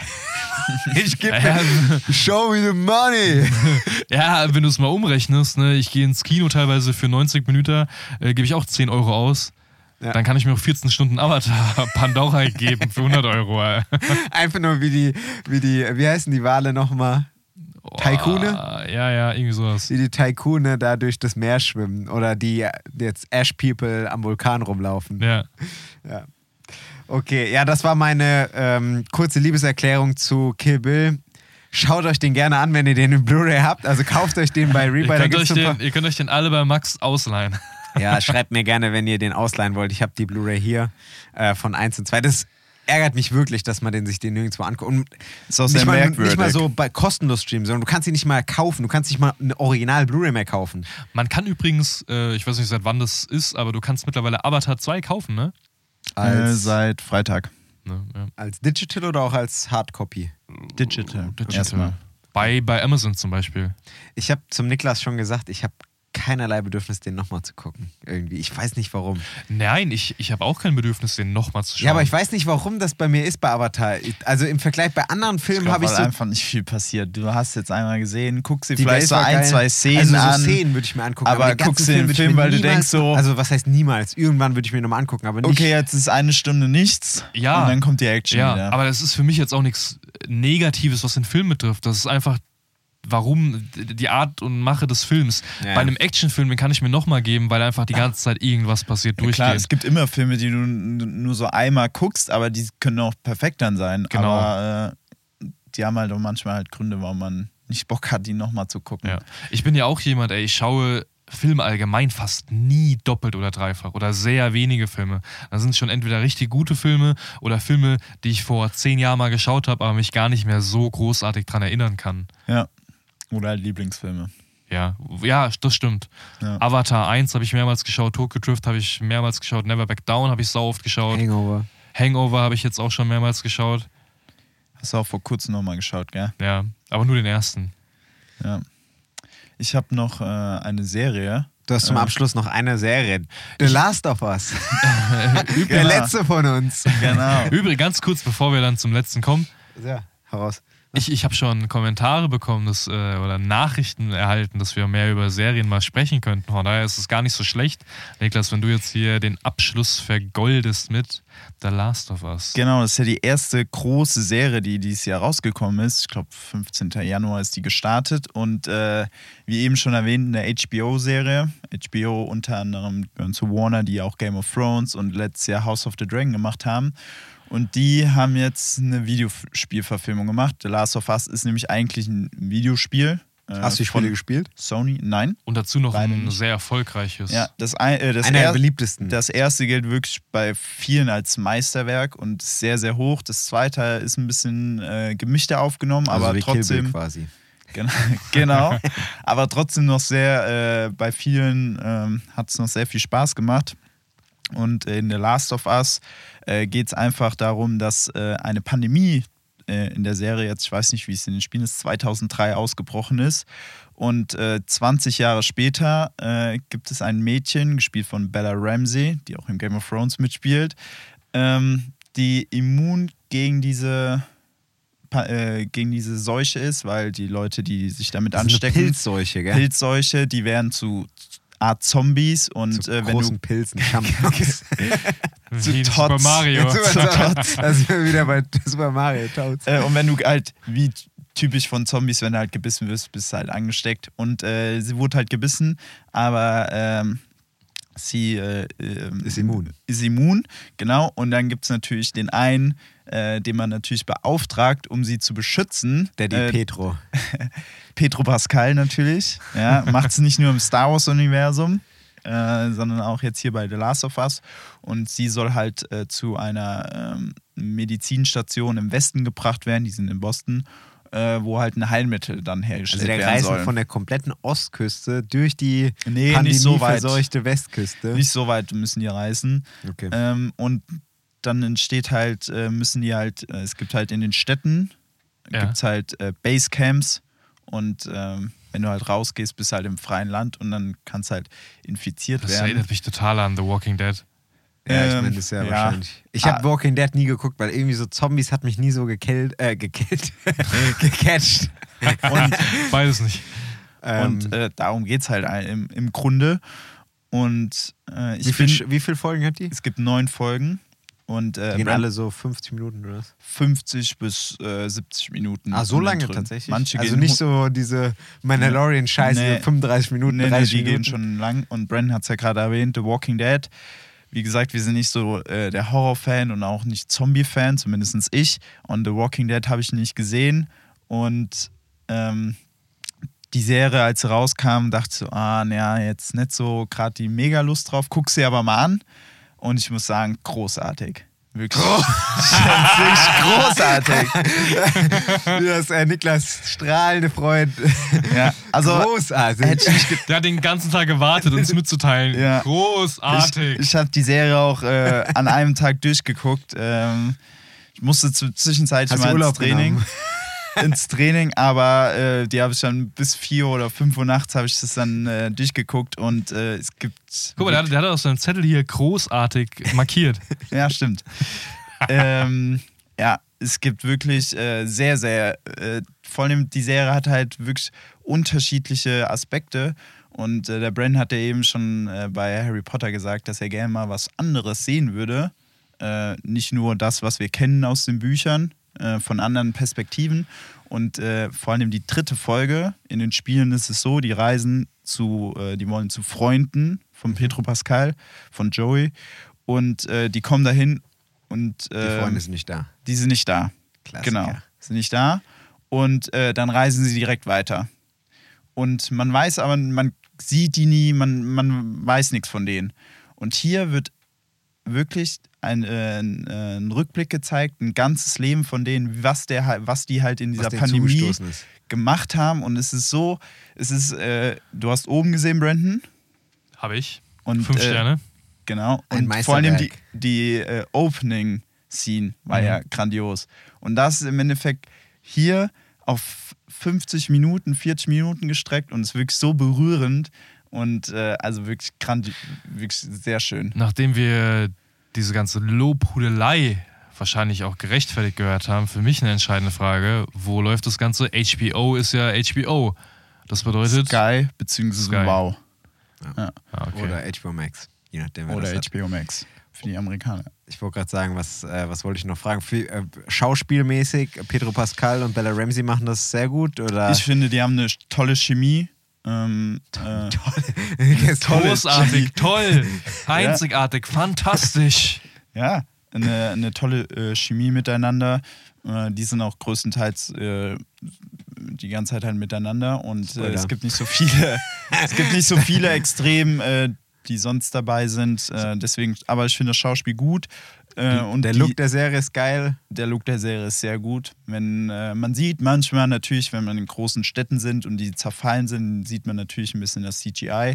Äh, aber das reißt einen nicht raus. Wie, das ist nicht in echt geworden. Das reißt einen nicht raus, aber wenn die an Autos vorbeigehen, die bewachsen sind, in Häusern sind, dann sieht es wirklich, Äh, dann, dann in bist so- du einfach in, In der so vielen. Filmen, wie zerfallene Städte, Ruinenstädte vorkommen, könnte man doch langsam mal einfach so eine Stadt aufbauen, oder? Das ist echt. Einfach Ja. mal so als Ruinstadt. Da schickst du einmal einen Putin-Befehl rüber, hier sind ein paar Ukrainer und dann brauchst du einfach nur irgendeine Stadt auswählen und dann hast du ja deine Geisterstadt. Könnte man so machen, ja. Ob das so gut ist, weiß ich nicht. Ähm, ja, also ich kann die Serie nur empfehlen. es Ich- ist auch. Äh, Es gibt nicht weil- so viele Horrorelemente. Genau, das wollte ich auch ne? sagen. Äh, es gibt nicht so viele Zombies, wie es in den Spielen gibt, ähm, weil das nicht so viel Sinn machen würde.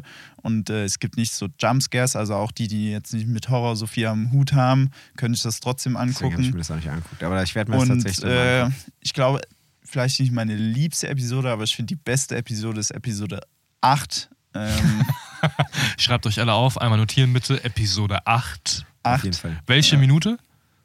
Äh, ja, das Ende. Ich sag nur Gemeindehaus oder sowas. Großartig, großartig. Ja. Toll. Ja. Nee, also ich habe der Serie 5 von 5 Oh, heute- 10 von heute sind wir 10 gönnerhaft, Sternen Alter. vergeben. Äh, kann ich nur absolut jeden empfehlen. Sehr geil, Niklas. Danke für die Empfehlung. Ich freue mich tatsächlich dann äh, auf die Serie. Ich werde mir die tatsächlich angucken. Ähm, ich weiß gar nicht, hast du Brenton noch äh, Sky? Ich hatte es ja noch nie. Ah, du hattest es noch nicht. Achso, wir hatten dir den Zugang gegeben. Ja, ja. so, so war das. Wirklich, das ist vielleicht. Ich meine, du, du fandst ja Walking Dead sehr geil, ne? Also vielleicht wäre es tatsächlich. Ja, sehr geil, das ist ein bisschen übertrieben. Aber Ich- ziemlich cool, so zumindest am Anfang. Ne? Ja, es gibt ja mittlerweile auch acht oder neun Staffeln oder zehn, keine Ahnung, frag mich, aber Ich glaube, über. 12 sogar. Ach, zwölf? Ja, ich, ich bin, Ich glaube hab bei keine Ahnung. Staffel vier damals hängen geblieben, weil als es raus. Ich habe das relativ zeitnah dann geschaut. Und ich, gla- ich glaube, ich habe sogar auf Staffel vier damals schon gewartet. Und dann bin ich irgendwann rausgekommen. A, weil es keine neue Staffel gab. Und B, bin ich, glaube ich, in der Staffel irgendwo hängen geblieben, weil es dann für mich zu repetitiv war. Ja. Und nicht mehr viel Neues passiert ist und mir der Plot-Twist mit diesem Gouverneur irgendwann nicht mehr gefallen hat. Okay. Aber ja. Also, Also, ich guckst dir eventuell, hältst dir auf, schreibst dir auf deine, auf deine Watchlist. Ja. Ja, ich muss halt wirklich sagen, ich bin, was so Streaming-Dienste angeht, ja nicht wirklich gut betucht. Ja. Also ich habe Amazon Prime persönlich, Ja. Netflix und dann war es auch Gro zum Großteil schon. ja, da können wir ja gerne mit dir teilen, dass du dann auch die, die Ah, Filme und Serien. Eine Spende für die Armen. Ja, wenn man das sonst nicht so weit nutzt, dann, ich meine, wir benutzen das ja Sky auch hauptsächlich dann noch wegen äh, Sport. Äh. Bundesliga und NFL oder was? Wo läuft NFL auch? Sky? The Zone. Das so, ach, das so, Game stimmt, Pass. stimmt, stimmt, stimmt. Aber ich möchte noch eine Sache sagen. Also erstmal, Ja. beziehungsweise ich möchte mehrere Sachen sagen. Nur mal zum Abschluss jetzt. So, haltet euch fest. Ja. Ich habe auch noch eine Ich Serie. habe mich angeschnallt. Äh, Sehr gut. Ich habe auch noch eine Serie, über die möchte ich aber noch nicht heute sprechen, äh, die ich derzeit sch Okay, schaue. maximaler Cliffhanger. Ja, ich sage auch nicht, welche Serie. was? Äh, Ich nein. weiß. Ähm, äh, warum, warum weiß er das und du weißt so, Die, ich weiß auch, ich nicht? Serie, da, ich bin derzeit in Staffel 4 und es gibt sieben Staffeln Okay, davon. dann bitte weiß es doch nicht. und, Oh, dann weiß ich's. ähm, ja, Niklas Topfer, Alter. genau. Ah, Nochmal, siehst du, so, Staffeln gibt's? How the Tails have, ne, how the Tails have Tables have turned. turned, ja. So. So, das ist das eine, da werde ich aber drüber sprechen. Äh, Aber über die andere musst du auch noch reden. Ja, und jetzt zuhören. Wir haben ja sehr viel positiv jetzt geredet. Also du hast, äh, du hast äh, der, hier die Bruder von Panem fünf Sterne gegeben, dem zweiten Teil. Ja. Der Niklas hat Last of Us fünf Sterne gegeben. Ich habe Kill Bill 1 fünf Sterne gegeben. Ja. Wir haben Super Mario eine sehr coole, Sitzen wir alle im- im wholesome, Boot. wholesome Erfa äh, äh, Erfahrung gehabt. Ja. Jetzt möchte ich noch mal eine sehr tragische... Du willst so einen richtigen Downer ich will jetzt mal einen drücken. richtigen Downer drücken, weil das muss ich loswerden zum Abschluss. Ja. Niklas und ich haben äh, heute, bevor wir, es war heute Vormittag, bevor wir ins Kino gegangen sind, haben wir noch die neueste Episode von The Mandalorian geschaut. Ah, Okay, ich dachte, jetzt kommt irgendwas Wichtiges. Ja, es ist wirklich so. Spaß für euch ist Nein, es ist, das ist äh, vollkommen richtig ausgedrückt, Mhm. weil diese Serie hat sich mit dieser Episode endgültig bei mir, also zumindest diese Die Staffel, Staffel. die Staffel muss man ausgrenzen. Wir wollen ja nicht alles über den Kamm scheren, ja.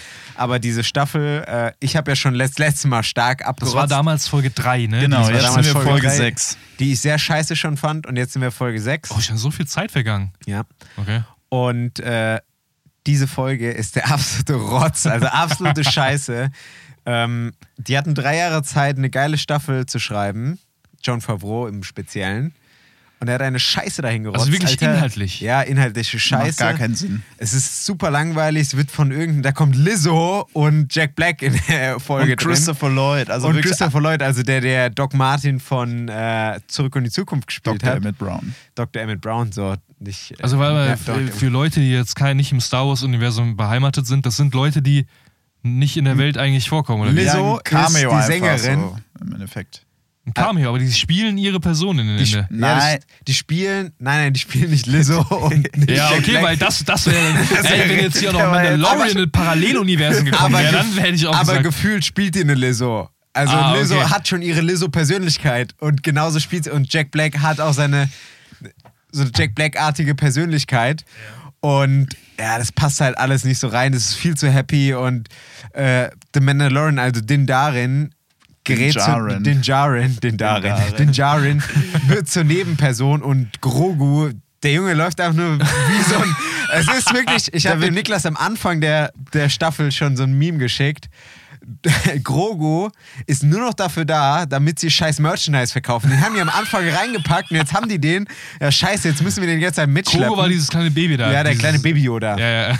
Weißt du, und der, den haben die jetzt nur noch dabei, den können die jetzt nicht killen, weil sonst kauft keiner mehr Grogu-Merch.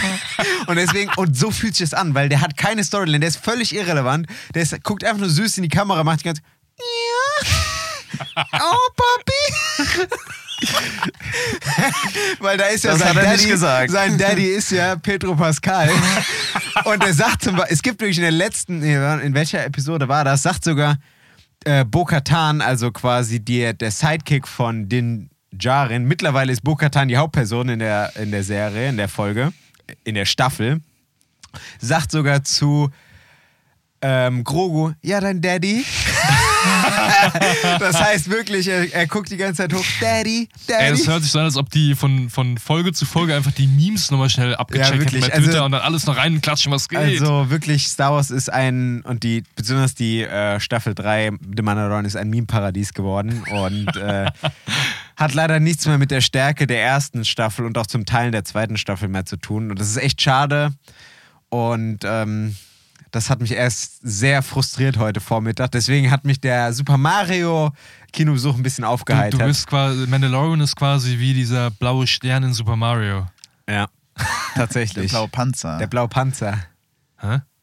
Der, wer ist blaue Panzer? Bei Mario Kart. Nein, nein, nein, nein. Ich, ich, Ah, du meinst ich, ich da- habe gerade eine Referenz und eine Anspielung, will ich auf den Super Mario Film. Ach so, okay. Der blaue Stern im Gefängnis. Ach, der blaue Stern, ja. Ja, wobei es ist ja kein Stern, deswegen habe ich es erst nicht verstanden. Ja, aber diese blaue? Flamme. Ja, Ja, blaue sowas, Flamme. ja. Ich habe jetzt an Sterne Ja, genau. Ja, ist ein Downer auf jeden Fall. Aber ein lustiger Downer. ja, Super lustiger und unterhaltsam, definitiv. Ich kann jetzt nicht mit so einer schlechten Star Wars-Kritik hier rausgehen. ja, aber Eine- du, du hast mir ja vollkommen recht gegeben. Du siehst das ja genauso. Die, die Folge ist wirklich schlecht und die Staffel ist Auch nicht schlecht. schlecht, Musst will ich du- jetzt musst nicht du- sagen, aber ja, nicht gut. doch, musst nicht du schon gut, sagen. Nicht gut. Musst, ist schon, kannst, kannst, Nicht schon, du gut. kannst schon sagen, dass es eine schlechte Ich sag, Staffel ist. ich sag, dass in die letzten beiden drum ist.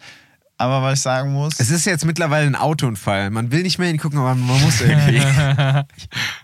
ich hoffe, es wird was ich besser. aber sagen muss, und da stimmst du mir bestimmt auch zu, du hast ja auch fertig geguckt, ähm, die zweite Staffel von Star Wars The Bad Batch ähm, ist nämlich jetzt zu Ende gegangen. Und die haben nämlich ein schönes übergreifendes Thema gehabt. Und äh, die hat auch sehr gute Folgen drin und die ist wirklich klasse. Eine Da Serie, kann- da- von der ich noch nie gehört habe, Alter. Da kann ich tatsächlich zustimmen. Also die ist auf jeden Fall äh, sehr gut. Äh, da kann ich äh, nur bejahen. Also aber da möchte ich auch bei belassen. Also dann. guckt euch The Bad Batch Staffel 2 an und nicht also guckt euch, Mandalorian genau, guckt Folge euch 6. Bad Batch Staffel 2 an. Guckt euch äh, Catching Fire an. Catching Fire. Kill Bill, ruft bei mir an, schreibt mir eine Nachricht, wenn ihr ne- die, die Blu-ray wollt. Das ist dein, deine, deine Blu-ray von Kill Bill wird so ein Wanderpokal. Genau. Oder so eine Dorfhure. Ja, also ich weiß nicht, ich weiß nicht, welcher Verleih in Deutschland äh, hier die Rechte daran hat an Kill Bill 1 Aber der 2. macht was falsch. Aber irgendwas macht melden. falsch. Ähm, Der kann Popcorn-Kartell mal bitte einfach die Rechte überschreiben, wenn die eh so uninteressant sind. Ist so. Und dann machen wir da was Cooles Weil draus. diese zwei Filme sollten mehr Leute gesehen haben und die Möglichkeit vor allen Dingen dazu haben, äh, diese Filme gesehen zu haben. Das Ja. ist das Schlusswort. Ave Maria, äh, Ave Maria, Halleluja. Halleluja. Aber Maria war. Amen. Amen. Das ist das ja, das ist Amen. der Pope Exorcist. Ja, genau. Amen. Wir exorzieren quasi hier den Podcast und Max stoppt in 3, 2, 1. Okay, Ciao. Ciao.